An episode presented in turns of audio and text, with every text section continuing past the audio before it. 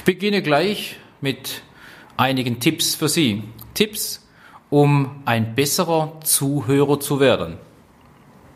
Als Überschrift für diese sechs Tipps, die Sie jetzt gleich hören, kann man überschreiben den Gedanken, beginnen Sie bei sich selbst. Der erste Tipp lautet nämlich, nehmen Sie sich Zeit, den anderen zuzuhören.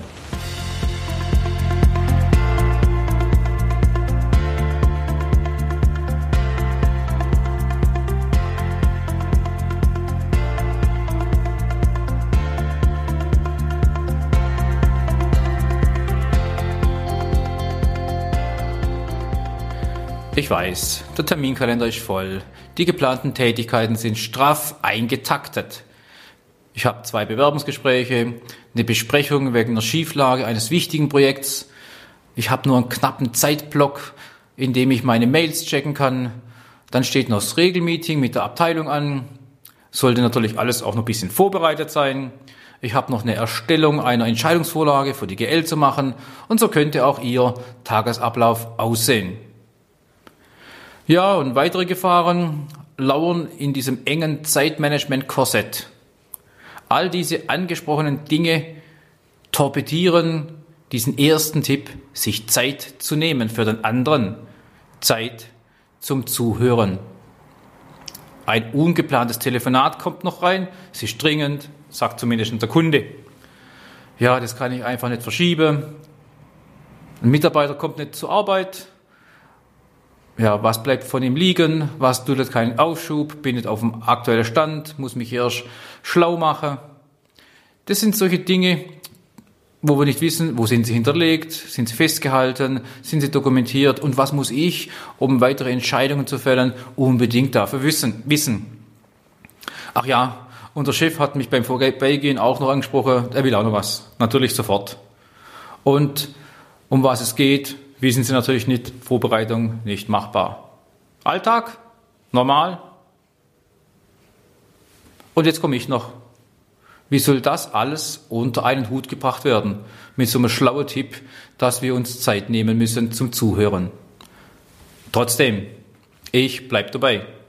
Dieser Tipp ist wirklich sehr ernst gemeint. Sie müssen, in Anführungszeichen, zuhören. Es macht wirklich sehr viel Sinn zu wissen, was Ihre Mitarbeiter denken, was sie umtreibt und beschäftigt.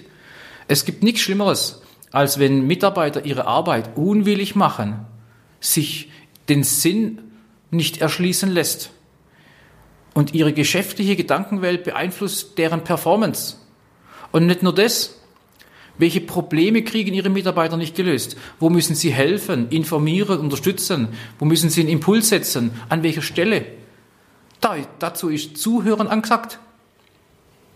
Deshalb, ja, so schlimm es sein mag, aber die Zeit macht Sinn, zuzuhören und sich die Zeit zu nehmen. Tipp 2. Nicht nur Zeit nehmen, sondern auch den Gesprächspartner ernst nehmen. Was Ihnen Ihr Gesprächspartner sagt, ist, egal wie wichtig Sie es empfinden oder Sie es bewerten, sehr wichtig.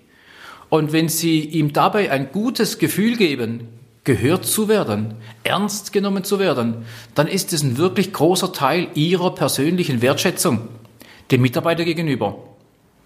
Und wenn Sie das auch wirklich so meinen, dann wird der Mitarbeiter merken, dass seine Meinung, sein Gefühl, sein Empfinden, seine Bewertung ernst genommen wird. Das ist dann mehr als nur so Beziehungspflege. Sie demonstrieren, mir sind meine Mitarbeiter wichtig. Das sind deren Aussagen, deren Blickwinkel eine ganz gute Gelegenheit, Bedürfnisse der Mitarbeiter zu erkennen, zu lernen und zu zeigen, dass sie es eben ernst meinen. Diese Maßnahme ist damit vertrauensbildend.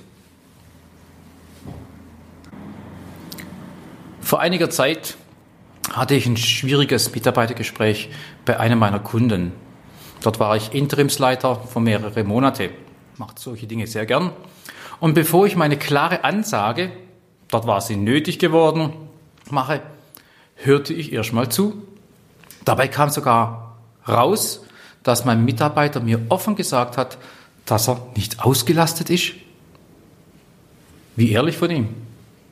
Sowas gelingt aber nur, wenn Sie Ihren Gegenüber kennen, ihn als Mensch wertschätzen und sich die Zeit nehmen, ihn ernst zu nehmen und in dieser Haltung ihm auch zuhören.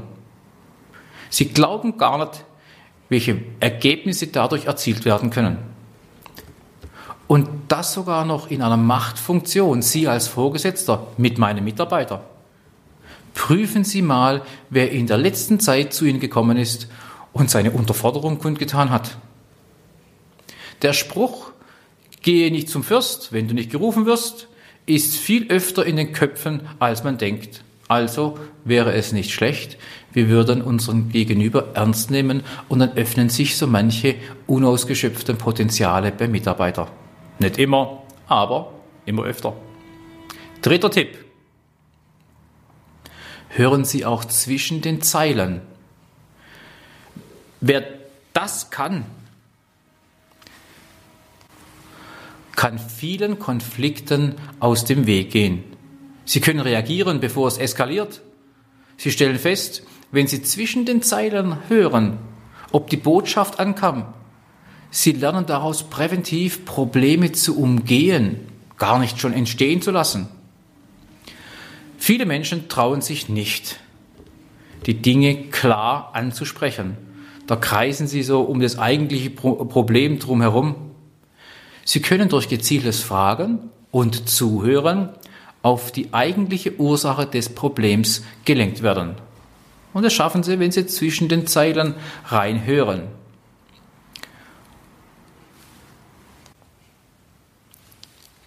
Zuhören zwischen den Zeilen bedeutet auch, dass Sie Ihren Gesprächspartner nicht nur ein oder idealerweise zwei Ohren zum Zuhören schenken.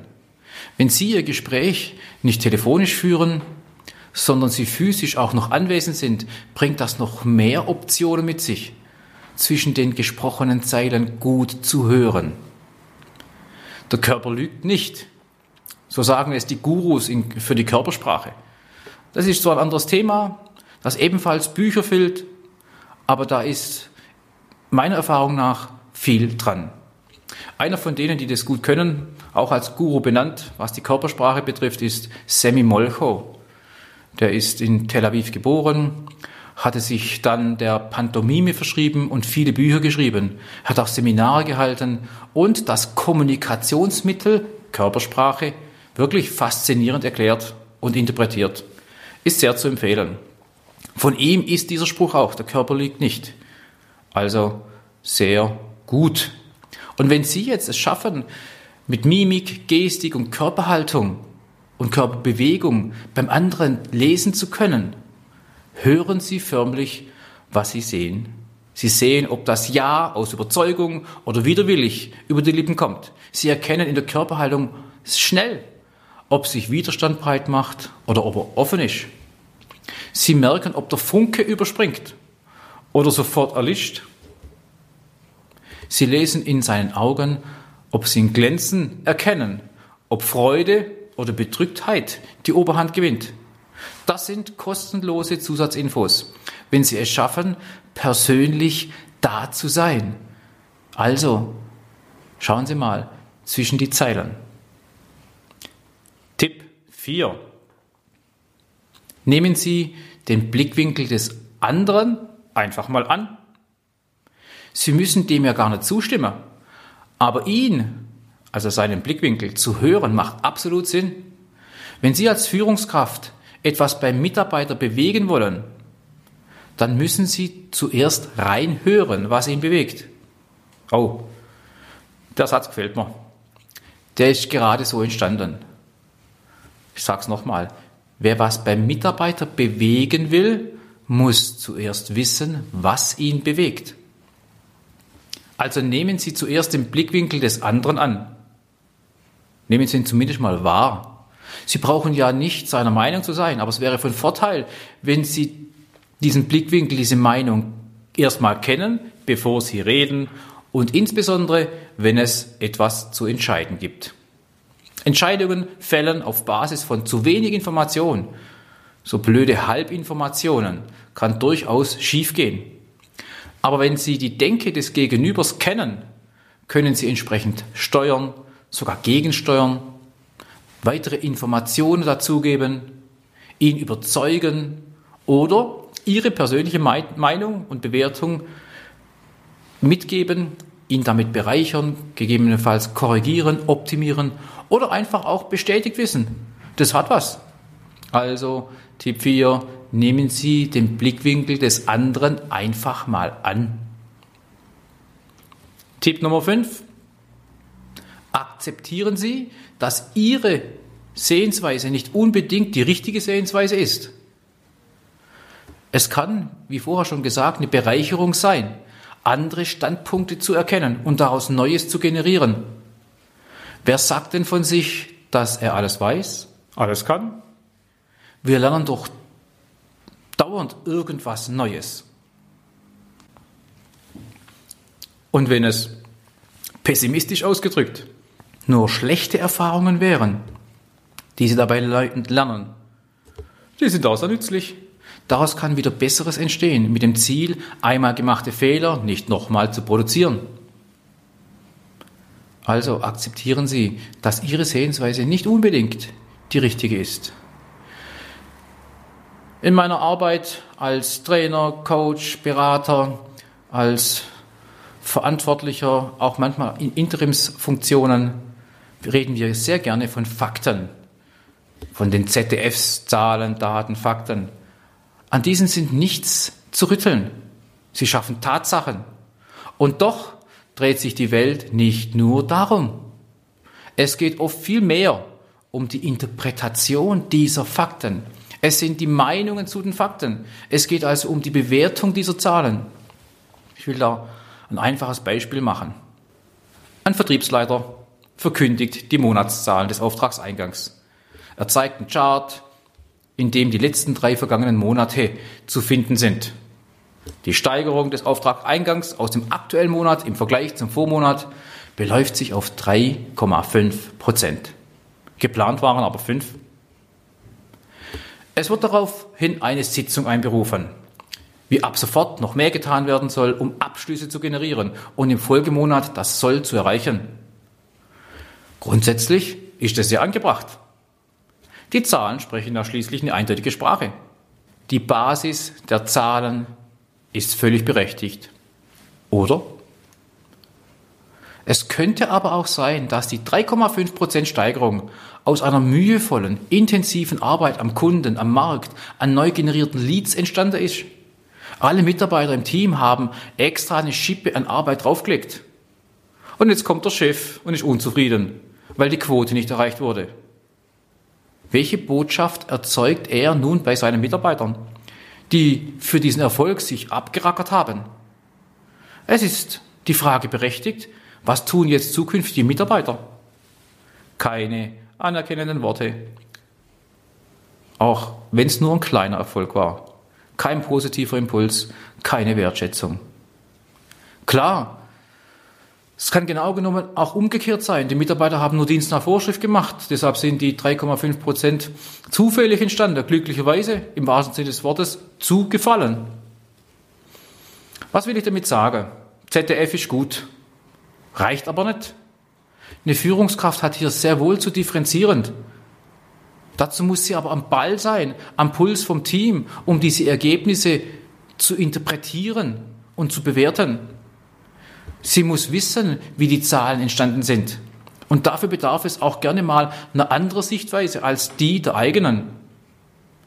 Das steht hinter diesem Tipp. Akzeptieren Sie als Führungskraft, dass Ihre Sehensweise nicht unbedingt die richtige Sehensweise ist. Damit erklärt sich auch der Übergang zum sechsten und letzten Tipp. Ihr Wissen basiert nur auf Ihrer persönlichen Wahrnehmung. Und Wahrnehmung ist nicht gleich Wahrheit. Habe ich im fünften Tipp gerade um den Blickwinkel von außen, von anderen, von dritten Personen ähm, hingewiesen. Diese Blickwinkel sind absolut wertvoll und schaffen die Voraussetzung dafür, seine eigene Wahrnehmung entweder zu bestätigen, oder zu korrigieren oder zu bereichern oder auch zu ändern. Diese Bereitschaft, das zu tun, öffnet, und das kann ich wirklich aus meiner praktischen Führungserfahrung sagen, ungeahnte Potenziale in der Mitarbeiterführung. Das stärkt und schärft den eigenen Blick von innen heraus. War es vorher von außen, jetzt von innen heraus. Das hilft, bessere, belastbare Entscheidungen zu fällen. Und es sichert einem die persönliche Überzeugungskraft. Das stärkt das eigene Bewusstsein und lässt einen auch in schwierigen Zeiten ruhig und souverän handeln. Ah, jetzt ist mir das Wort über die Lippen gekommen, schwierige Zeiten. Auch da kurzer Hinweis. Darüber habe ich auch einen Podcast gemacht. Sie finden den auf meiner Homepage. Ähm, das war die Nummer 22. Und wenn Sie es auf der Homepage finden oder wenn Sie woanders unterwegs sind, Spotify, iTunes oder YouTube, kein Problem. Finden Sie es unter Schulig Podcast, finden Sie meine Podcasts allemal. Also, ich fasse zusammen.